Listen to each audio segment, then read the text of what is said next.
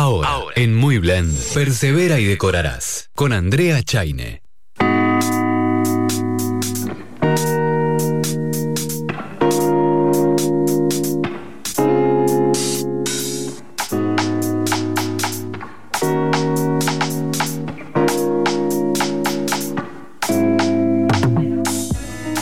Ya tenemos, buenos días, bueno, a todos. Ya tenemos del otro lado de, de la línea a Pedro Rosa. Él es gerente, bueno, general de, de Todo Barro. eh, una empresa que, bueno, nos va a contar él de, de qué se trata. Eh, ya le damos la bienvenida. Buenos días, Pedro. Muchas gracias por, por tu tiempo. Hola, buenos días desde España. Ah, muchas gracias a vosotros. Bien, sí, es verdad, no lo aclaré, pero estamos hablando... Bueno, ustedes están en Málaga, ¿es correcto? Correcto. Bien. Eh, bueno, contanos, Pedro, yo primero quiero felicitarlos por, por el trabajo que están haciendo. Realmente mm, quedé impactada con los diseños. Eh, pero bueno, quiero que, para el que nos está escuchando, que nos cuentes cómo arranca eh, la empresa, todo barro. Bueno, nosotros arrancamos hace ya casi entre 9 y 10 años. Empezamos ah, conociendo el producto artesanal y la forma de fabricación artesanal de la zona. Eh, la Sarquía, aquí en Málaga, es una zona tradicionalmente muy popular en la fabricación de baldosas de barro, pero con la crisis económica, el sector de la artesanía, bueno, pues estaba decayendo. Y ahí vimos nosotros una oportunidad para intentar evolucionar la artesanía clásica y tradicional que se había desarrollado y de alguna manera pues empezar a desarrollar nuevos productos para llegar a nuevos mercados. O sea que crecimos en medio de la necesidad eh, que se imperó en la zona eh, e intentando llegar a la internacionalización. Ese fue el origen de todo barro. Bien, sí, es, yo lo que pude ver, eh, bueno, en sus redes sociales y en, el- en- la web, es bueno, es todo muy artesanal. Eh, ¿Tiene alguna particularidad el material, eh, por ejemplo, el barro? Eh, ¿Me podés contar algo de eso? Sí, el barro eh, realmente es un producto eh, que ha sido tradicional en, en toda la zona y es un producto que se ha ido re- utilizando durante los últimos eh, 700, 800 años en, en la zona de la comarca de la Sarquía y el producto en sí mismo lo que tiene es una elaboración artesanal. Eso lo que se hace, se mezclan arcillas con agua y se pasa al proceso de conformación que se realiza de una manera eh, manual. Y posteriormente el barro lo que particularidad que tiene es que necesita ser secado alrededor de, de tres, cuatro semanas de secado previo a que se introduzca en un horno. El horno que se introduce es particular, es un horno de tradición árabe, un horno de dos cámaras. Eh, ahí es donde se coloca y posteriormente la colocación, bueno, es todo un arte en sí mismo el proceso de cocción porque puede llegar a durar 10 días. Se tira Entiendo. casi dos, tres días de calentamiento, posteriormente cinco o seis de cocción y otros tres o cuatro días aproximadamente de enfriamiento. Es el proceso más sensible y de ahí sale lo que es la pieza cerámica eh, en particular del barro. Nosotros además le añadimos una serie de días en un proceso de desgastado, puesto que trabajamos lo que se llama una textura antique, es una textura que imita al barro eh, antiguo, que es aquel que es muy sedoso y en donde de alguna manera el paso del tiempo ha hecho mella en ese producto con una pátina más dura, eh, endurecida y sedosa. Esa es la particularidad, un poco uno de nuestros sellos en todo barro. Bien. Sí, lo que yo pude también ver, bueno, hay muchísimos eh, modelos en cuanto a lo que es formas, eh, bueno, diferentes eh, materiales, corregime por ahí si me equivoco, pero como, es como, yo cuando los veía, es como que te, te da esa, mm, eh, no sé si añoranza, pero es como que eh, te revive un poco de, ¿no? de nuestros antepasados, es como tener una parte, ¿no? de nuestros ancestros eh, en casa, ¿no? Es un poco eso. No sé si vos me pensás igual. Efectivamente. De una parte es que el, producto en sí es un producto, al ser tradicional, es un producto que denominamos aquí auténtico, ¿no? Es un producto que transmite autenticidad y no, y no intenta imitar otra cosa que, que ser el mismo. Eh, actualmente muchos materiales imitan al barro, pero a lo mejor es un grés porcelánico con imitación a un barro artesanal. Entonces, la potencia de, la transmisión de la pieza en sí misma ya es un activo. Nosotros lo que hemos hecho evolucionar, por una parte hemos rescatado diseños tradicionales y le hemos dado un lenguaje actual. Eh, nosotros lo que hicimos fue una investigación en diseños de geometría, para que estas geometrías fueran compatibles unas con otras y montásemos un sistema de geometría que al fin y al cabo es parte del legado andalusí que tenemos nosotros en Andalucía y en donde la geometría fue parte fundamental en el diseño árabe del que provenimos. Eh, nosotros le hemos ayudado a dar un, lenguaje más actual en colaboración con jóvenes diseñadores eh, talentosos eh, de aquí a nivel nacional y a futuro lo haremos con otros jóvenes a nivel internacional. pues bueno, utilizar la geometría, la potencia del barro, pero introducir pues nuevas arcillas, nuevas tonalidades para hacer más enriquecedor aún lo que ya nos legaron nuestros ancestros. Sí, es una forma de, sí, es un, como un homenaje, pero bueno, trayéndolo, trayéndolo también un poco a, la actualidad, como vos decís. Eh, lo que yo pude ver también es que hay em, azulejos que lo, son de colores. Eso lleva un proceso de aparte de poder darle el color, se tiñe. Correcto. Eh, en el mundo de, la cerámica y la artesanía, eh, en este, este, caso del barro artesanal, digamos que hay dos procesos. El primero es el del barro en sí mismo, que es el que le he comentado anteriormente, que se hace una ah, mezclado de arcilla, una conformación, posteriormente una primera cocción en horno árabe. Eh, una vez que la pieza ha salido del horno y la envejecemos, hacemos un segundo proceso que se llama desmaltación en donde se le echa un esmalte, que es un tipo de acristalamiento que puede ser de color, con un acabado brillo o con un acabado mate. Eh, esto se vuelve a introducir en horno y es lo que eh, el resultado de ello es un acristalamiento de la superficie que tradicionalmente se ha denominado como azulejo. Esto lo que sería es barro con un segundo proceso de esmaltación y una segunda cocción.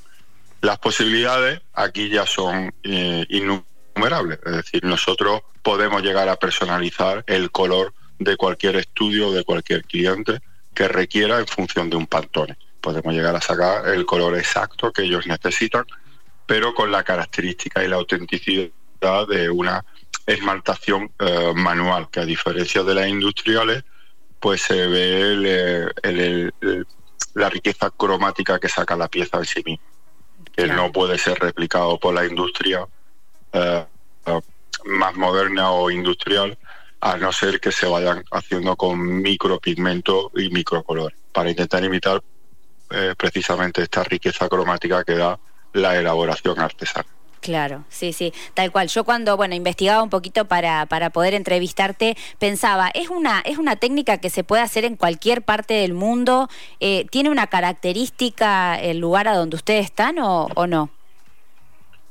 Bueno, aquí el barro artesanal realmente se puede llegar a realizar en cualquier parte. Es decir, eso lo que se necesita es un poco de conocimiento cerámico, eh, por así decirlo, y después el barro se suele utilizar en toda aquella ah, franja o, eh, geográfica en donde eh, se tiene un clima mediterráneo o una, simulación o un parecido a clima mediterráneo. Es decir, allí se utiliza la arquitectura popular eh, de clima mediterráneo. puede ser utilizado tanto a nivel del Mediterráneo propiamente dicho aquí en, Europa, pero también en otras partes de América en donde es un clima parecido. Entonces, allí donde hay este tipo de clima, la arquitectura popular ha tirado del barro. En América lo podemos encontrar en muchísimas, en innumerables construcciones de estilo español, en donde el barro está presente, desde Argentina hasta Estados Unidos, en zonas de Florida o de California se puede encontrar estilo arquitectónico español y el barro y el azulejo ha sido un elemento fundamental. de todo lo que es la cultura hispana. Claro, sí, es muy, muy tradicional de ahí. Yo lo que, bueno, también leyendo vi que ustedes tienen, bueno, clientes de Portugal, Francia, Reino Unido y que, bueno, se expanden eh, mm, a Estados Unidos, eh, todo lo que es el norte de Europa. Em, piensan que, bueno, esto es algo que va a ir obviamente eh, en crecimiento. ¿Cómo lo ven a futuro? Bueno, el mercado del producto artesanal, o más bien podríamos decir neoartesanal, porque es una evolución de la artesanía tradicional a día de hoy, con procesos más eficientes, pues van de la mano también de mejoras en comunicación y utilización del marketing online fundamentalmente. El artesano tiene que evolucionar para llegar a ese tipo de cliente que aprecia el producto artesanal. La apreciación del producto artesanal es un nicho de mercado y como tal puede convertirse en un nicho muy interesante a nivel internacional. Son, eh, no hay mucho cliente que quiera, eh, por así decirlo, apreciar en una zona y pagar por ese producto artesanal, pero si empezamos a ampliar el aspecto geográfico eh, de zona regional a nacional e internacional, podemos encontrarnos con un nicho muy interesante. Interesante. Entonces, efectivamente, entonces el mercado del producto de elaboración artesanal bien cuidado uh, con lenguaje actual de diseño y con una buena comunicación que evite intermediarios que aporte que no aportan valor al proceso. Yo creo que es un mercado muy interesante y en potencial crecimiento. Es como una contrafuerza a cada vez más esos productos industriales de grandes volúmenes y económicos. Es decir siempre va a haber una minoría que va a intentar pues aportar un poquito de estilo y de, de personalización a su casa o a su proyecto y ahí es donde entra en juego no solamente el barro como producto artesanal, sino cualquier otro tipo de producto artesanal, sea baldosa hidráulica o sean mosaicos eh, de mármol. creo que hay un gran potencial y animaría a cualquier artesano en este sentido a que eh, vislumbre que existe eh, potencial en la personalización y en el uso de las nuevas tecnologías para dar a conocer su producto. Es verdad, sí, es, cierto. Y yo, bueno, un poquito también eh, viendo cómo, cómo es, sabemos que es un material muy mm, eh, sensible, ¿no es cierto? Yo también que, quiero que nos cuentes cómo es esto de que ustedes hasta piensan en la ecología, en lo reciclable, a la hora de embalar este producto. Contanos un poquito eso. Sí, ahí también ha sido un poco de eh, el todos los que participamos en este proyecto tenemos una gran pasión por la naturaleza. Y entonces todos digamos que eh, a través de donde empleamos la mayor parte de nuestro tiempo, que es el trabajo, pues queríamos también de alguna manera eh, sacar eh, esa, necesidad de, de, aportación. Entonces, la necesidad de aportación en el producto artesanal, en concreto en el tema del barro, el barro ya de por sí es sostenible, es decir, el barro es un producto de elaboración ecológica prácticamente en todas sus fases. Eh, desde que el horno que utilizamos nosotros para cocer está hecho con huesos de aceituna eh, y con restos de la poda del aguacate, el aguacate aquí se poda en la zona de la sarquía de manera anual, pues ahí tenemos un biocombustible eh, que utilizamos para la cocción del horno. Pero aparte, pues nos hemos ido especializando cada vez más por esta vocación y pasión por la naturaleza pues en cuestiones que nos afectaban desde el punto de vista estratégico como es la economía circular. A partir de ahí empezamos pues a pensar en reutilizar, en reciclar y en reparar. Eh, la reutilización pues la estamos empezando a hacer eh, en la elaboración de mosaicos de barro con aquellas piezas que han salido defectuosas o han partido. Esos restos que anteriormente no se reutilizaban Posteriormente le damos una segunda vida a través de la generación de mosaicos, por ejemplo. El agua que utilizamos nosotros para los procesos de envejecido eh, lo hacemos con procesos de decantación y la volvemos a reutilizar. No sale el agua, no se vuelca como se volcaba antiguamente. Eh, y los lodos que salen de ese proceso de envejecido los reutilizamos en colaboración con la Universidad de Málaga para crear un cinturón verde alrededor de nuestro tejar. De esta manera ese cinturón verde no solamente ayuda a residir a la bifauna local, sino que también sirve como cortamiento, cortaviento, que el viento es un factor eh, muy crítico en el proceso de secado, sino también para generar bioclimatismo, que también el control de la temperatura en los tejares pues, es un factor necesario. De esta manera empezamos a vislumbrar de que, bueno, pensando de manera creativa hacia aquello que nos gustaba, pues todavía nos motivaba más.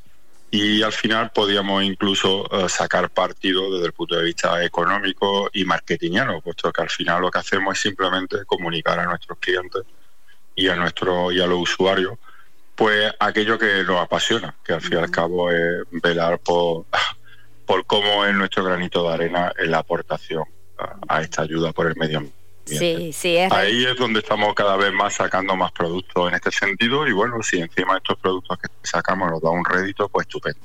Perfecto. Sí, realmente es muy interesante lo que decís, realmente lo, felicito por, por todo este trabajo de, de concientizar también un poco y bueno, de llevar a, ¿no? a lo que uno, ustedes hacen diariamente en esto, ¿no? Decir, bueno, se puede crear de otra forma, esto que decías recién del aguacate, del hueso de aceituna, eh, bueno, algo genial realmente, que bueno, son creo que materiales alternativos que nos permiten también eh, cuidar ¿no? El, sistema, el ecosistema, como, como decías recién. Cuando hablabas de lo nuevo, yo también pude leer que, bueno, tienen líneas de arquitectura bioclimáticas.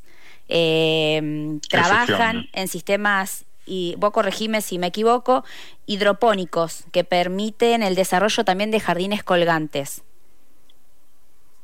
Efectivamente. Eh, eh, aquí, eh, una vez más, consecuencia de, nuestra motivación más profunda, que es la ayuda por la naturaleza, pues una de las cuestiones que empezamos a vislumbrar fue la de la generación de, de vida en los espacios de todo barro, es decir, la generación de vida en los espacios de todo barro, es decir, si todo barro se colocaba en patio, eh, nos dábamos cuenta de que, eh, bueno, pues las macetas que se colocaban alrededor de esos patios muchas veces no iban en consonancia con lo que nos gustaría que fuese en ese patio. Entonces ahí fuimos donde fuimos, empezamos a vislumbrar el hecho de trabajar con la vegetación. Eh, ahora estamos con la universidad haciendo varios proyectos para trabajar la vegetación, tanto en interior como en exterior. ¿Cómo lo trabajamos en interior? Pues también un poco como contrafuerza ese efecto mm, de plastificación de muchos espacios interiores, donde se empieza a utilizar aquí especialmente en España, pues eh, mucha vegetación artificial porque no requiere mantenimiento. Eh, sin embargo, eh, a nosotros nos entristecía este tipo de generación de espacio. Bueno, pues si no requiere mantenimiento empezamos a estudiar cómo se podía facilitar el mantenimiento y generación de espacios interiores con vida. Y de ahí salió surgió la idea que estamos desarrollando de eh, potenciar los cultivos hidropónicos con el objetivo de conjugarlo con la cerámica y generar jardines colgantes que fuesen muy estéticos. Mm. Eso probablemente el año que viene sacaremos varias líneas en este sentido y lo que hacemos pues es eh, favorecer el mantenimiento en interiores, eh, jugar con el agua eh, para ese mantenimiento y con la cerámica porque es el recipiente ideal para la vegetación y el agua. Claro. Y de ahí surgió esa línea de, del cultivo hidropónico. Ah, buenísimo. Yo lo que pude ver también, estos, ustedes tienen un laboratorio donde investigan. ¿Estas cosas surgen de ahí o, están investigando en estos momentos otras cosas? No, surgen de ahí. Nosotros ah. tenemos, eh, trabajamos, tenemos laboratorios eh, que no, digamos que hacen los avances eh, fundamentales desde el punto de vista técnico y después tenemos un taller de prototipado. los talleres de prototipado vamos sacando y ahí es donde realmente esto todo el know-how de valor añadido de todo barro es donde se desarrolla y donde nos divertimos, por así decirlo. Entonces, muchas veces eh, eh, cuando se reúnen gente creativa alrededor de una motivación tan fuerte como puede ser el hecho nuestra pasión por la naturaleza, pero a la misma vez por nuestro trabajo, pues de ahí van surgiendo pues productos en donde, en el caso de todo barro, la estética para nuestros clientes es fundamental. Entonces, cuestiones como el diseño, las tonalidades, por nosotros es como es una premisa fundamental. Eh, porque nuestros clientes compran fundamentalmente eh, por el ojo, por así decirlo, le gusta y después por el tacto y la textura. Si nosotros incorporamos ahí nuestro granito de arena en donde el mantenimiento de la vegetación es más sencillo y el resultado estético es mejor, pues bueno, es una potencial línea de negocio y también una forma de nosotros ir introduciendo conceptos como ese espacio vivo, ¿no? En consonancia con la decoración. No, sí, realmente, bueno, yo quiero felicitarlos desde acá, de, Rosario, Argentina, por todo el trabajo que están haciendo. Es muy inspirador, como te dije, Pedro. Realmente yo me quedé hipnotizada con esos, con cualquier modelo. O sea, no es que alguno me gustó en particular, me parecen bonitos todos. Y bueno, felicitarlos, como te dije, por, por el trabajo, por la investigación, por, por cuidar el planeta de alguna forma y de volver también un poco, ¿no? A, lo, a eso artesanal, a eso de de nuestros antepasados que, bueno, que hoy tan, tanto nos nutre y también nos hace. Pues muchísimas gracias a vosotros por, esta divulgación y la difusión eh, de contenidos como el que eh, nos había hecho partícipe. Y bueno, aquí os animamos a, animamos a todos aquellos artesanos a que se aventuren, que hay un gran potencial en el mercado para desarrollar y a los clientes también, pues que cuenten de que detrás de cada producto artesanal hay, hay mucha pasión y amor de, siempre de las manos de un artesano. Así es, así que dejamos ese mensaje ¿no? de, esperanza y de bueno de, de, atreverse un poquito. Te agradezco Pedro desde ya por el contacto y bueno, estamos en contacto hasta cualquier momento. Muy bien, aquí, aquí nos tenéis para cuando queráis y aquí tenéis vuestra casa. Bueno, muchas gracias. Buenos días. Un abrazo. Un abrazo. Hasta luego. Igualmente.